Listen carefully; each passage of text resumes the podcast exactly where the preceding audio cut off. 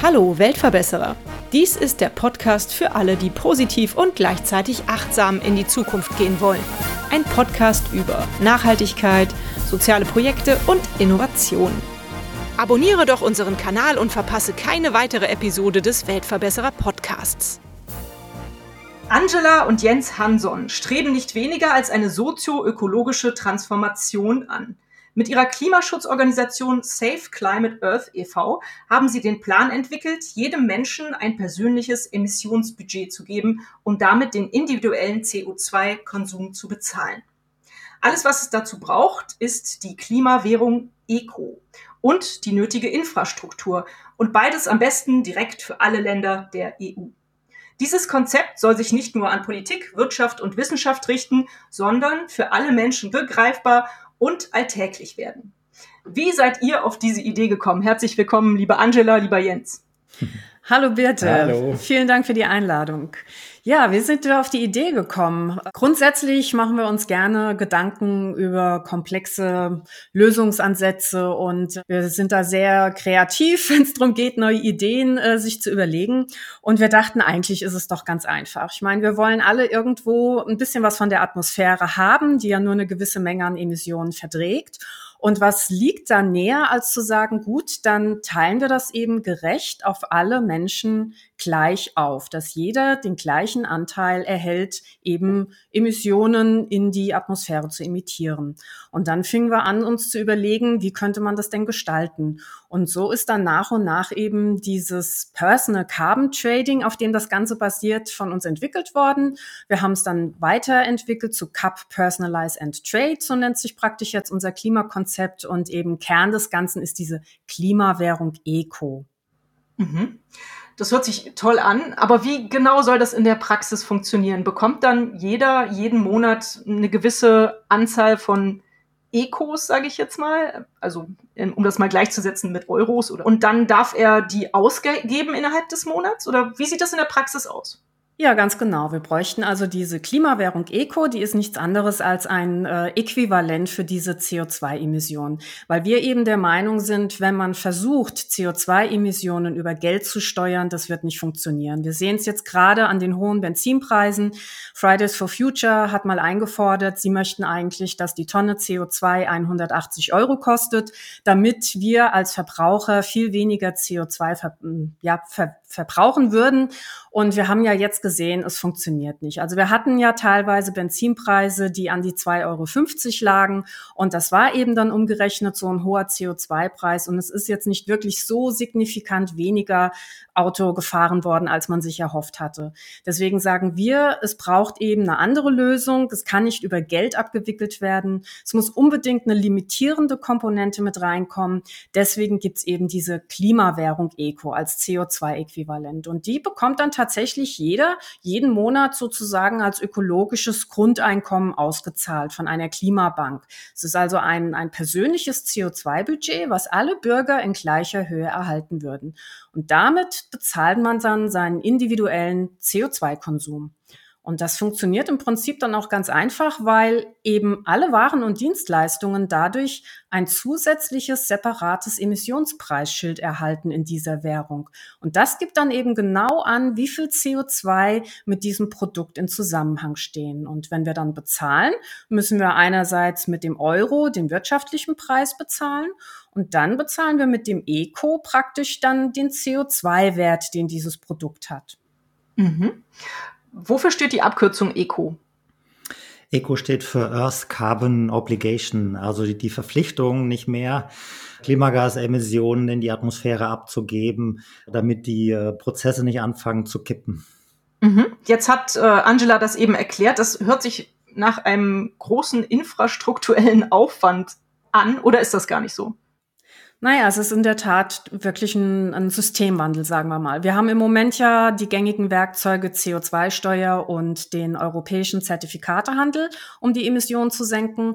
Und wir sagen halt einfach, äh, das funktioniert nicht, ja. Ich meine, die Politiker sagen gerne, wir wären auf einem guten Weg und wollen uns Verbraucher da ein bisschen äh, Sicherheit geben. Aber wenn man sich die Zahlen anschaut, die Emissionen steigen von Jahr zu Jahr und war noch nie so hoch wie heute. Es scheint nicht zu funktionieren, obwohl es diesen Zertifikatehandel Handel seit 2005 gibt. Gibt es auch verschiedenste Gründe dafür. Einer ist zum Beispiel, dass diese Zertifikate eben immer noch zum Teil kostenlos ausgegeben werden. Und das ist halt auch der Grund, warum die Politik sich vielleicht auch scheut, das Konzept umzusetzen. Also wir hatten ja durchaus viele Gespräche mit Politikern auf allen Ebenen, von regional über bundesweit bis hin ins Europaparlament. Mhm. Und wir hören immer zwei Antworten. Entweder die eine, man ist wirklich tatsächlich davon überzeugt und klar, glaubt, auf einem guten Weg zu sein mit diesen gängigen Werkzeugen.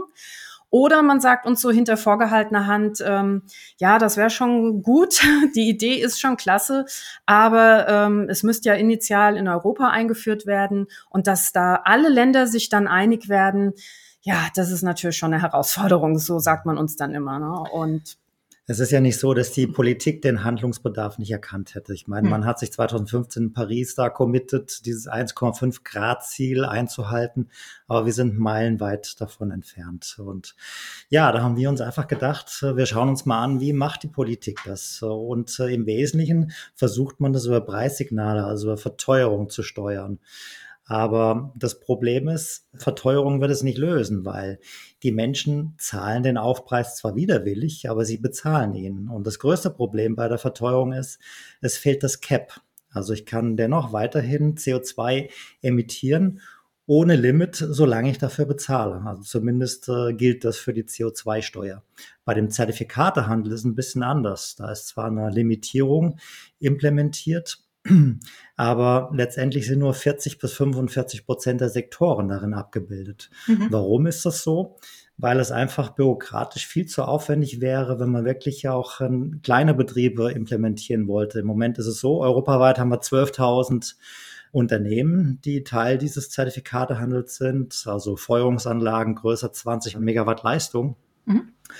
Und wie gesagt, nicht mal die Hälfte der gesamten Emissionen darin abgebildet. Das äh, Hauptproblem bei dieser Verteuerung, die Jens eben angesprochen hat, wie es momentan gelöst wird, um Emissionen zu senken, ist ja einfach, dass uns Verbrauchern gar keine klimafreundlicheren Optionen automatisch zur Verfügung stehen.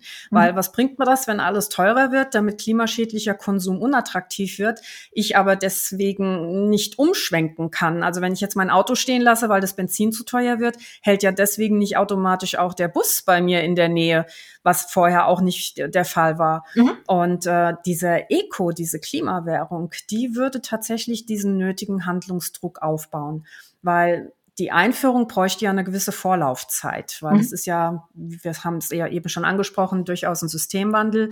Und ähm, diese Klimawährung muss ja dann erstmal etabliert werden. Und die produzierende Wirtschaft, die wüsste ja dann, dass wir Verbraucher zum Stichtag X eben nicht nur mit Euro bezahlen, sondern eben auch mit dem Eco.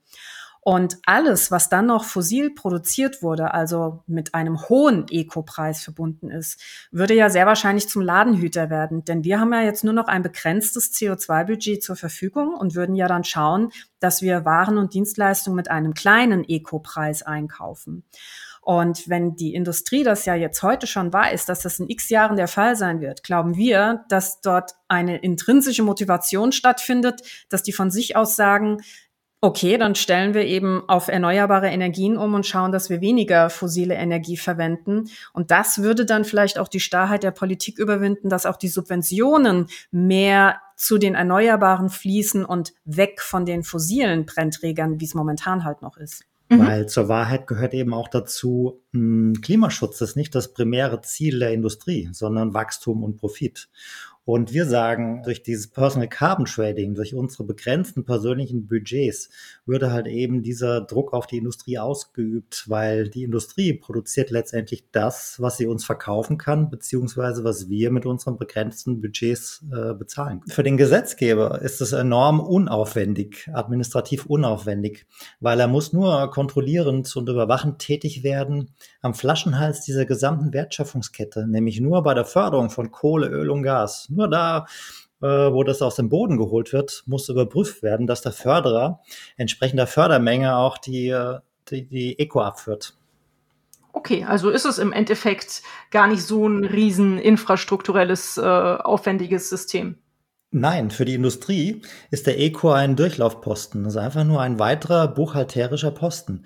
Und äh, das macht das halt eben so schlank und ähm, so manipulationssicher, weil der Preis am Endprodukt ist immer richtig und sehr manipulationssicher, weil die Industrie hat gar keine andere Chance, als wie die korrekten Eco-Werte durch die Kette weiterzureichen, weil wenn sie ähm, äh, einen größeren Eco-Betrag ausweist, mhm. als tatsächlich enthalten ist an CO2, würde es nichts bringen, weil die Industrie ist ganz bewusst äh, vom Eco-Handel ausgeschlossen an der Klimabörse um nämlich genau das zu verhindern.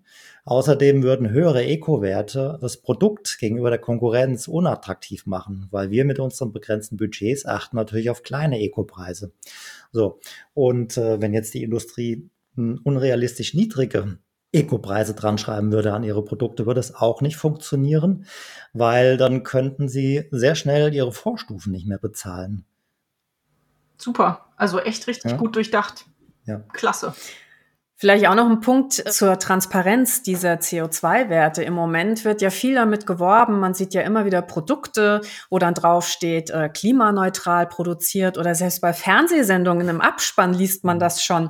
Und äh, also da schütteln wir immer ganz verwundert den Kopf, weil es ist ja im Prinzip ja, alles rechte Tasche, linke Tasche. Mhm. Also die Emissionen sind entstanden und man kauft sich frei, indem man Zertifikate ähm, erwirbt, wo dann eben an anderer Stelle zum Beispiel ein Baum gepflanzt wird. Und dann kann man auf dem Papier sagen, ich habe jetzt so viel äh, Bäume gepflanzt, dass im Prinzip meine CO2-Emissionen neutralisiert wurden.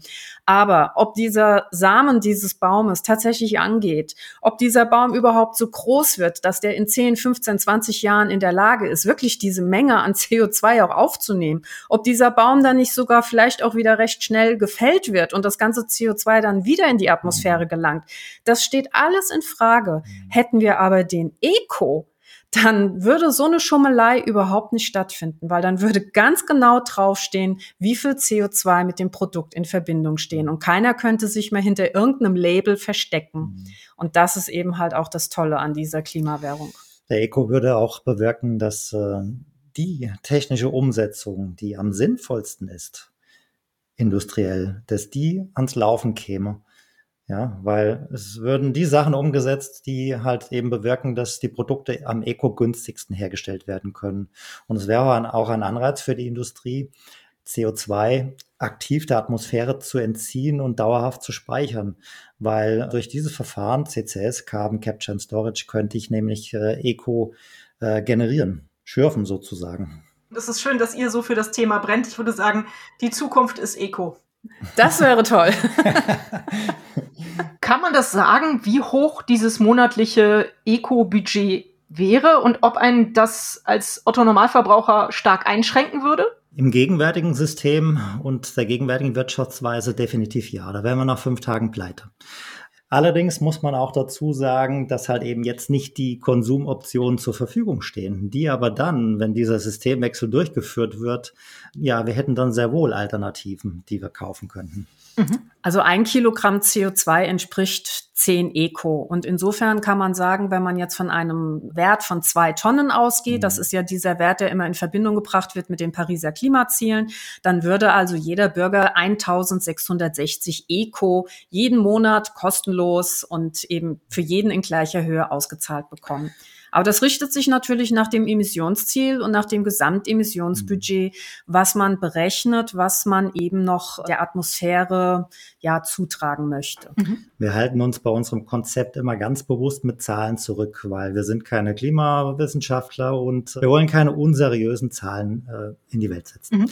Aber so ganz grob ist es so, dass äh, in Deutschland durchschnittlich der Pro-Kopf-Verbrauch bei circa 10 Tonnen pro Person und Jahr liegt. Mhm. So. Um äh, das Pariser Klimaziel einzuhalten, müssten wir aber auf unter zwei Tonnen pro Person und Jahr kommen. Ja, das ist eine Reduktion um 80 Prozent. Und das ist, glaube ich, den meisten Menschen gar nicht bewusst, in welchen Dimensionen wir denken müssen, wenn wir Klimaschutz ernst nehmen. Hm. Ja. Und mit ein bisschen mehr Fahrrad fahren und äh, öfter mal das Auto stehen lassen, ist es bei weitem nicht getan. Hm ich versuche mir das jetzt so ein bisschen praktisch vorzustellen. Was wäre denn dann zum Beispiel, wenn es Leute gibt, die mehr Geld haben, könnten die sich dann auch Ecos dazu kaufen? Oder was zum Beispiel wäre mit einem ganz normalen Familienmenschen, der sich eine Wohnung kaufen möchte? Könnte der sich irgendwie Eco-Kredite äh, mhm. besorgen oder sowas? Weil in solchen Fällen würde man ja viel mehr ausgeben, als man eigentlich möchte. Mhm. Gut, dass du das ansprichst. Da geht es nämlich um die soziale Komponente des Eco. Der Eco kann tatsächlich gehandelt werden. Das heißt, äh, Geringverbraucher können äh, überschüssige Eco Menschen verkaufen, die mehr als ihr persönliches Budget konsumieren wollen. Aber ganz wichtig dabei, es wird dadurch niemals das gesamte Emissionsbudget überschritten, weil es kann jemand nur hinzukaufen, wenn auf der anderen Seite auch ein anderer überschüssige Eco verkaufen möchte. Mhm. Und folglich würden gerade ärmere Länder oder bürgerärmere Länder würden sich dadurch finanziell besser stellen, weil ja, dann die, diese Leute verbrauchen nicht so viel CO2, die fliegen nicht so oft in Urlaub, die fahren nicht so große Autos und so weiter. Die könnten sich äh, ein zusätzliches finanzielles Einkommen sichern, indem sie ihre überschüssigen Eco verkaufen. Das ist auch das Charmante an diesem Konzept, weil eben direkt ein Ausgleich zwischen dem Vielverbraucher und dem Geringverbraucher stattfindet. Mhm. Wohingegen bei anderen Konzepten oder wie es momentan gehandhabt wird, dass es ja so Kompensationszahlungen durch den Staat gibt, wie zum Beispiel jetzt Erhöhung der Fahrtkostenpauschale. Das wird ja wieder mit dem Gießkannenprinzip zurückgezahlt. Also das erhält dann auch derjenige, der eigentlich genügend Geld auf dem Konto hat und der es jetzt gar nicht so unbedingt bräuchte. Und ja, wie gesagt, hier findet eben der direkte Austausch zwischen Geringverbraucher und Vielverbraucher statt. Mhm. Aber du hattest nach den Darlehen gefragt. Ja, ja. das wollen wir natürlich auch noch mhm. beantworten. Ja, das ist auch vorgesehen. Also für Anschaffungen, wo halt das Monatsbudget nicht ausreicht, muss es natürlich die Möglichkeit geben, in einem realistischen Rahmen ein äh, Darlehen zu bekommen für die Anschaffung von einem Haus oder ähnliches. Mhm. Okay, gut. Also hört sich für mich nach einem sehr durchdachten und sehr guten äh, System an. Wie ist denn so das Feedback? Ihr habt gesagt, ihr habt jetzt auch schon tatsächlich mit Politikern auf unterschiedlichen Ebenen gesprochen. Denkt ihr, dass es realistisch ist, dass dieses System irgendwann umgesetzt werden kann? Bis jetzt haben wir noch mit keinem Politiker sprechen können, dessen Partei den Mut hatte, sich dieses Konzept auf die Fahne zu schreiben weil die Konkurrenz, dieses Dickschiff europäische Emissionszertifikatehandel, der seit 15 Jahren am Laufen ist, ähm, ist wirklich sehr groß. Und dazu braucht es einen gewissen Mut, als äh, Politik sich einzugestehen, das ist ein Irrweg und äh, wir brauchen einen Systemwechsel. Ja, es ist natürlich absolute politische Lobbyarbeit, was wir da hier eigentlich betreiben müssten. Und insofern haben wir gesagt, wir versuchen das ein bisschen unsere Strategie zu ändern und wollen einfach die Bürger begeistern für dieses Konzept und haben eben jetzt auch das Buch geschrieben, um das Konzept dadurch noch viel mehr Menschen publik und begreifbar zu machen, damit die einfach auch erfahren, es gäbe noch eine viel effektivere Methode, die zugleich auch noch sozial und gerecht wäre. Und wir erhoffen uns, dass wir dadurch so eine Welle auslösen können, dass wir dann eben gemeinsam diese Starrheit der Politik überwinden können. So ähnlich wie Fridays for Future es auch geschafft hat, dass zum Beispiel das Klimagesetz nachgebessert werden muss. Mhm. Parallel zu dem Buch haben wir noch eine Petition am Laufen, die ist gerichtet an den Franz Timmermans, den Klimaschutzkommissar in Brüssel. Und äh, die wollen wir zeitnah ihm übergeben. Okay, dann erzähl doch mal ein bisschen über das Buch. Das ist jetzt gerade am 12. Januar rausgekommen. Und erzähl doch mal über die Petition. Was, was müssen wir denn tun, um an das Buch ranzukommen und äh, für die Petition abzustimmen? Ja, an das Buch kommt man sehr einfach ran. Das gibt's überall im Buchhandel, kann man das erwerben. Und ja, wir versuchen da natürlich nicht nur das Konzept vorzustellen, sondern wir gehen auch auf die vielen systemischen und persönlichen Gründe ein, warum wir alle so unzureichend handeln, damit die Menschen überhaupt mal verstehen, warum wir so breitbandig auch reduzieren müssen. Jens hat es ja eben schon angesprochen. Wir sprechen hier von 80 Prozent Reduktion. Und es ist eben tatsächlich so, dass die Leute denken, äh, hier ein bisschen und da ein bisschen, dass dann viel geholfen wäre. Aber so ist es nicht. Und wir wollen halt auch einfach zeigen, dass dieses Konzept total elegant ist im Vergleich dazu, wenn man jetzt hergehen würde, die CO2-Steuer noch auf alle anderen Sektoren auszuweiten, weil im Moment gilt das ja nur für Transport- und Wärmesektoren und ähm, damit decken wir ja auch viel zu wenig CO2 ab.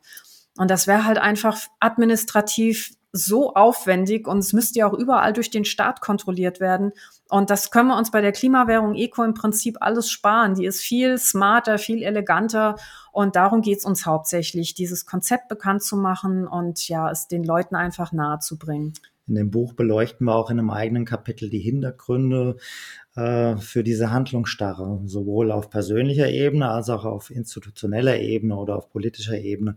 Wie ich eben schon sagte, also Klimaschutz ist nicht das primäre Interesse der Industrie, sondern Wachstum und Profit. Und die Politik denkt äh, vorwiegend in Legislaturperioden und ist an Machterhalt interessiert. Und ähm, ja, auf persönlicher Ebene, ich meine, jeder, der es wissen möchte, kann es wissen, wie es um unsere Atmosphäre, um unser Klima steht. Es ist also jetzt kein äh, Informationsdefizit. Aber ich glaube, hm, die Größe der Aufgabe frustriert viele Menschen. Oder dass man sich sagt, was kann ich als Einzelner schon bei diesem großen Problem bewirken? Und man resigniert dann leicht. Ich kann das sehr gut verstehen. Oder worüber wir auch schreiben, ist, dass halt eben diese persönlichen Budgets mit dem Eco aufräumen würden mit dem Thema Schuld. Schuld im Sinne, dein CO2-Konsum ist schlimmer als mein CO2-Konsum, weil das führt zu nichts. Das spaltet nur die Gesellschaft. Man kann das einfach nicht äh, objektiv gegeneinander aufrechnen. Hm. Die eine Familie hat drei Kinder, die andere hat keine Kinder, dafür fünf Hunde oder der eine fährt ein größeres Auto, der andere ein kleineres, aber dafür weniger Kilometer. Man sollte nicht anfangen, im Kleinen das aufzurechnen, sondern jeder soll sein persönliches Budget haben, mit dem er tun und lassen kann, was er möchte. Mhm. Vielleicht noch mal ein Wort zur Petition. Der Name ist an alles muss ein separates Emissionspreisschild. Da geht es halt vordergründig darum, dass wir eben versuchen zu zeigen, dass wir durch die Klimawährung Eco überhaupt in der Lage wären, die Klimaschädlichkeit von Produkten miteinander zu vergleichen. Denn das ist uns ja heute überhaupt nicht gegeben. Also es gibt ja gar keine Transparenz diesbezüglich.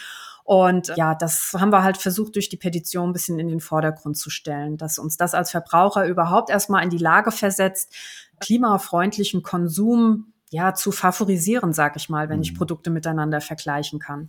Denn selbst wenn Produkte verteuert sind durch die CO2-Steuer, so geht dieser Aufpreis äh, im wirtschaftlichen Gesamtpreis komplett unter. Also wir haben nahezu keine Transparenz über die Klimaschädlichkeit der Produkte. Mhm. Die Petition ist übrigens bei change.org gelistet. Super, genau, danach wollte ich fragen. Ich werde diese Links natürlich auch in die Shownotes packen, aber vielleicht noch mal kurz das Buch, das heißt einfach Exit-Strategie Klimawährung Eco und ist im Ökom Verlag erschienen, ne? Das ist richtig, jawohl. Gut, damit das auch jeder findet, der es vielleicht jetzt nur hört und nicht nachher nochmal nachliest. Wenn ich das so höre, dann hört das sich doch für mich nach einer ziemlichen Einschränkung an, vor der wir da alle stehen. Ist das so? Einschränkungen in dem Sinne eigentlich nur, wenn du das aus dem Blickwinkel von heute betrachtest. Mhm. Da uns ja eben heute keine klimafreundlichen Konsumoptionen zur Verfügung stehen. Wenn ich da mit 1660 Eco einkaufen möchte, also 166 Kilogramm CO2 im Monat, dann wird es natürlich schwierig, wenn ich vielleicht schon mit dem Auto auf die Arbeit kommen muss oder ja, ja. Oder ich wage mal eine provokative Aussage. Wir müssen nicht unbedingt weniger konsumieren, sondern vor allem anders produzieren. Genau.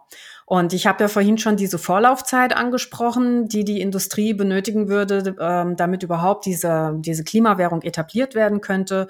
Und dann wäre es ja durchaus so, dass wenn wir dann immer noch zwei Tonnen zur Verfügung hätten, dann hättest du ja viel mehr Möglichkeiten, praktisch. Also du würdest ja gar nicht mehr so viel ausgeben müssen an CO2 ähm, in Form des Eco, weil ja jetzt viel klimafreundlichere Alternativen auch ähm, einzukaufen gehen. Mhm. Man muss natürlich auch sagen, also das mit den zwei Tonnen, es ist nicht optional, es ist obligatorisch. Hm. Ja. Das ist halt unsere Zukunft. Ne? Ansonsten gibt es die nicht, die Zukunft. Genau. Ja. ja. Und wenn ihr jetzt sagen würdet, was so eure Vision ist, was würdet ihr antworten? Unsere Vision ist, dass das Europaparlament die Wirkmacht dieses Konzepts erkennt und innerhalb der EU initial einführt und möglichst vieler Staaten der Willigen mit dem mittelfristigen Ziel, dass äh, global dieses Konzept eingeführt wird. Ich meine, in den 90ern hat man auch schon mal ein Problem mit dem Klima, mit dem FCKW. Und damals war sich die komplette Welt überraschend einig, das innerhalb weniger Jahre komplett äh, zu verbieten. Mhm. Jetzt ist das hier natürlich nochmal eine Hausnummer äh, mehr, aber es ist nicht weniger dringlich. Und äh, ja, in den 90ern hat es funktioniert. Das macht mich optimistisch, dass es jetzt auch wieder funktionieren kann. Mhm. Ich habe tatsächlich gerade gehört, dass die Ozonschicht sich angeblich peu à peu erholt. Das äh, war ja. auf jeden Fall eine ganz positive Nachricht, mhm. da war ich ganz begeistert.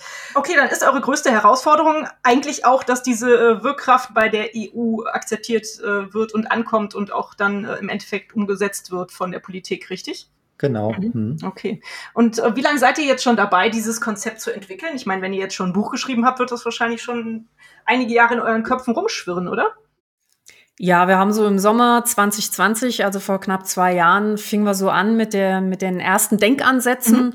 Und ähm, dann haben wir diesen Verein Safe Climate Earth gegründet, um das einfach über den Verein auch besser streuen zu können und eine bessere Wahrnehmung zu erreichen. Und wir haben natürlich dann auch viele Informationsveranstaltungen gegeben, haben sehr viel Feedback, konstruktive Kritik bekommen. Das ist natürlich immer wieder alles eingeflossen, wodurch sich das Konzept dann ständig optimiert und verbessert hat. Wir haben auch eine ziemlich lange FAQ-Liste mittlerweile auf unserer Webseite, wo so die typischen Vorurteile, sag ich mal, auch aufgegriffen werden. Ne? Also kann ich mir jetzt keine größere Reise mehr leisten oder wie komme ich jetzt zur Arbeit, wenn ich plötzlich mein äh, Benzin auch mit dem Eco bezahlen muss, solche Dinge. Und ja, deswegen hat sich das immer schön weiterentwickelt und jetzt haben wir gesagt, jetzt ist es an der Zeit, das mal in ein Buch auch zu packen, damit wir eben noch mehr Menschen erreichen können. Mhm toll. Also ich bin sehr begeistert von, von eurem Engagement. Ich habe eure Website auch äh, hoch und runter studiert, auch die FAQs.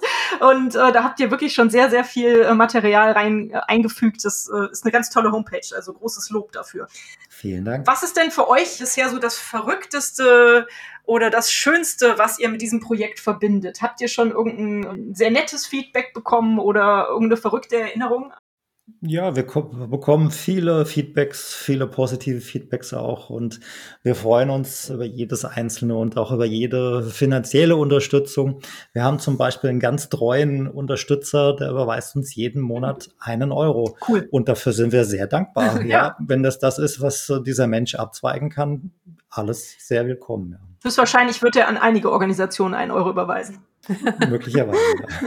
Das Thema ist bei uns einfach 24-7 präsent. Also wir leben dafür. Ich mache im Prinzip nichts anderes mehr. Ich, ich äh, arbeite in Vollzeit ehrenamtlich für den Verein. Jens geht noch arbeiten, um auch aus privater Tasche das alles ein bisschen zu finanzieren und zu unterstützen. Und ähm, es macht uns einfach Spaß und wir leben das. Und äh, sicherlich gibt's auch mal wieder Tage, wo man so ein bisschen einen Durchhänger hat, gerade wenn man vielleicht auch so Kritiker hat. Es gibt ja öfter mal, wenn man so eine Informationsveranstaltung hat, Leute, die dann gerne so das Haar in der Suppe suchen und das einfach nur schlecht reden wollen und sich dann auch sehr viel Redezeit äh, nehmen. Und das zieht einen dann ab und an mal wieder ein bisschen runter. Aber ja, dadurch, dass dann auch immer wieder Menschen dabei sind, die das Konzept toll finden und uns da positives Feedback geben, dann äh, haben wir wieder die nötige Energie und Motivation weiterzumachen. Sehr schön, alle Achtung. Geht ihr in nächster Zeit ähm, irgendwie auf Vortragsreise oder macht ihr vielleicht eine Lesereise mit dem Buch? Kann man euch irgendwo sehen? Wir haben vor, ja, Leseveranstaltungen zu besuchen, ist aber noch nichts konkret okay. geplant. Findet man dann wahrscheinlich auf der Homepage unter den News. Ja. ja. genau. Und wir sind ja so auch in allen möglichen Foren vertreten, wo sich alles um Nachhaltigkeit äh, dreht. Also da posten wir dann auch immer. Und wie gesagt, wenn man ab und an mal auf unsere Webseite schaut, da steht dann auch immer alles Aktuelle drin. Gebt uns noch ein paar konkrete Hinweise. Was können die Hörerinnen tun, wenn sie jetzt feststellen, wow, tolles Konzept, stehe ich voll dahinter, ich möchte die gerne unterstützen, ich möchte denen gerne helfen. Was können wir tun, außer vielleicht monatlich einen Euro zu spenden oder auch mehr? Über euch reden, Sag mal. Also das würden wir uns am meisten wünschen, dass man halt dieses Konzept als Gamechanger in der Klimapolitik erkennt mhm. und im privaten Umfeld möglichst breit streut, mhm. dass das ja, für möglichst viele Menschen publik und begreifbar wird.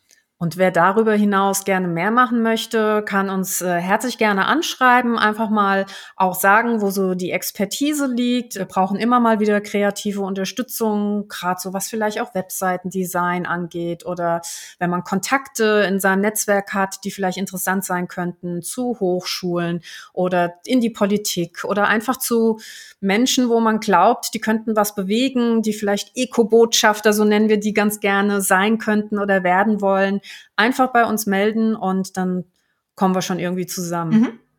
Prima. Seht ihr selber euch als Weltverbesserer? Absolut. Ja.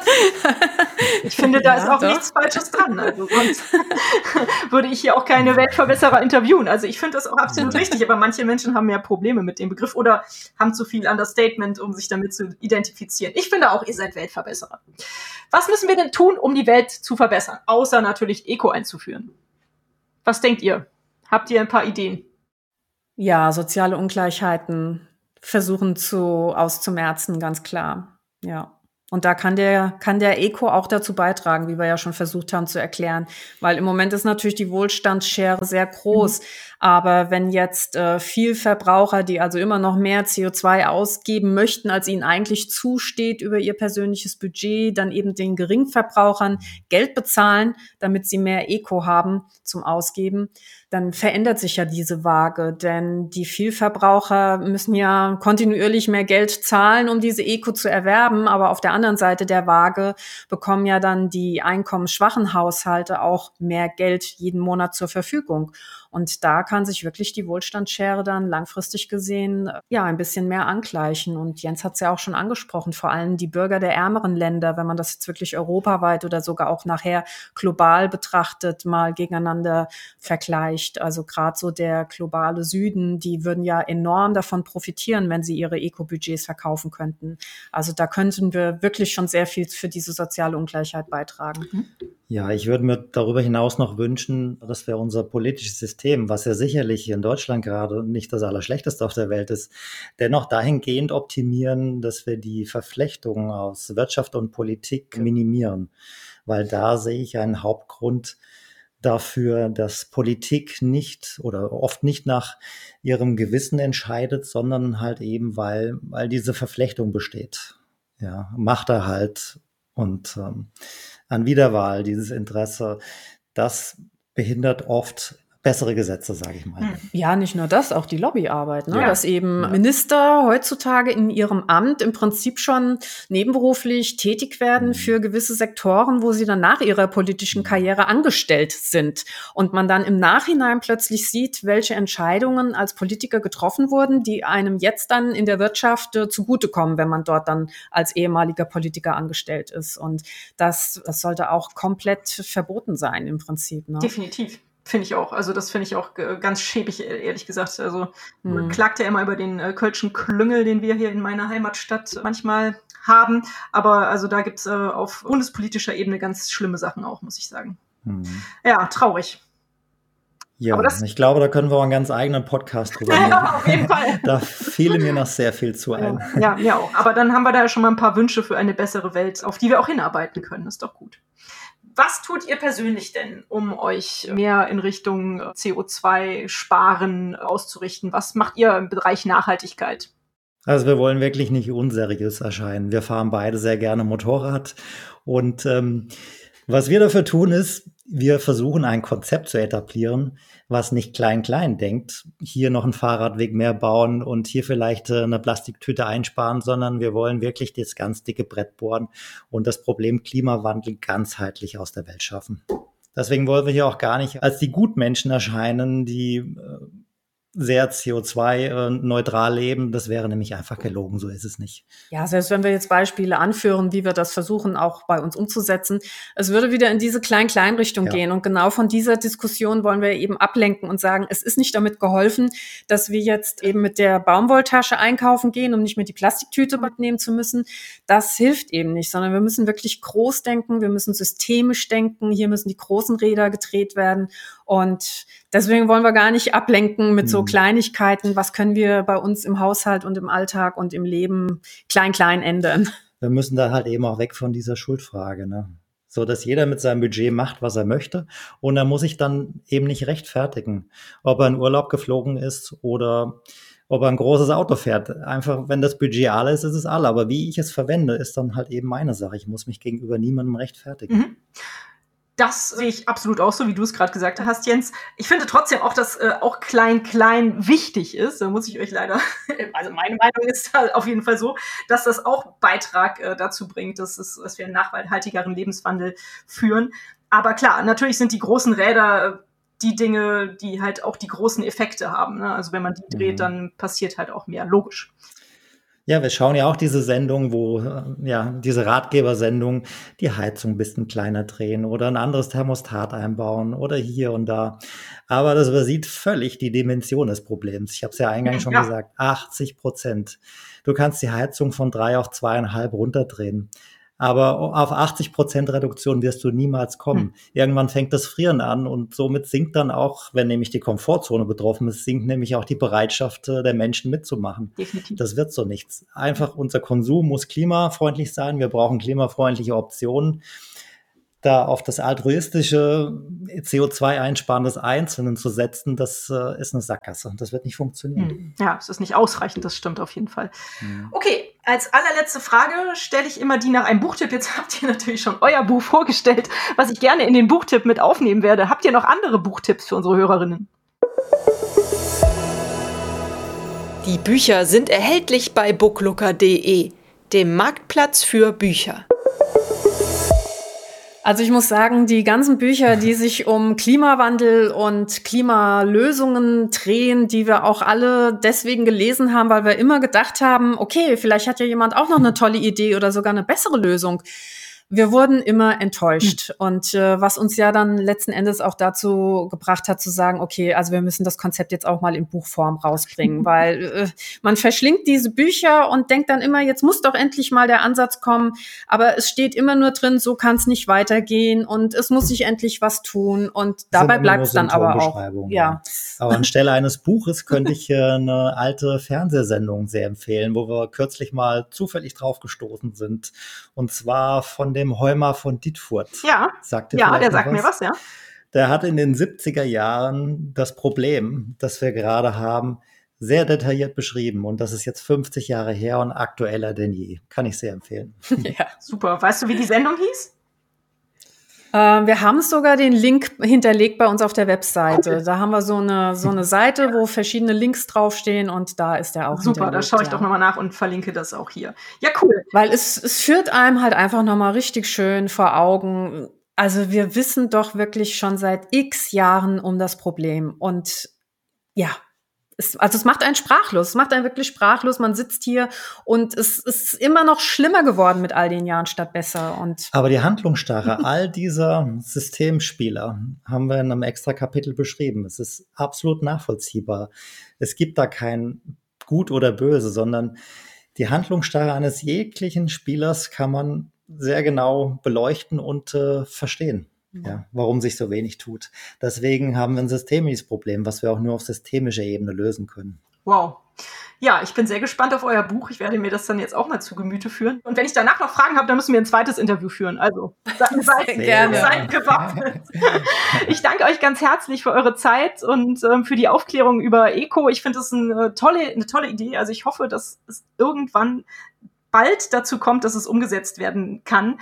Und ich drücke auf jeden Fall dafür die Daumen und werde gerne mein Bestes dazu tun, dass ich die Idee verbreite. Und ja, vielen Dank, dass ihr hier im Interview wart. Bis bald. Sehr gerne. Wir waren die Beschenkten. Ja, da freuen wir uns sehr. Vielen Dank, Birte. Tschüss. Tschüss. Tschüss. Und euch vielen Dank fürs Zuhören. Wie immer findet ihr natürlich alle Informationen und Links zu diesem Projekt in den Show Notes. Hat es euch gefallen? Fühlt ihr euch inspiriert, bewegt? Habt ihr Verbesserungsvorschläge für mich?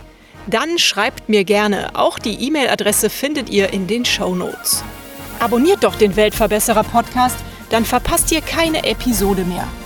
Teilt, liked und kommentiert diese Folge des Weltverbesserer Podcasts. Ich würde mich sehr freuen. Vielen Dank dafür und bis bald. Eure Birte.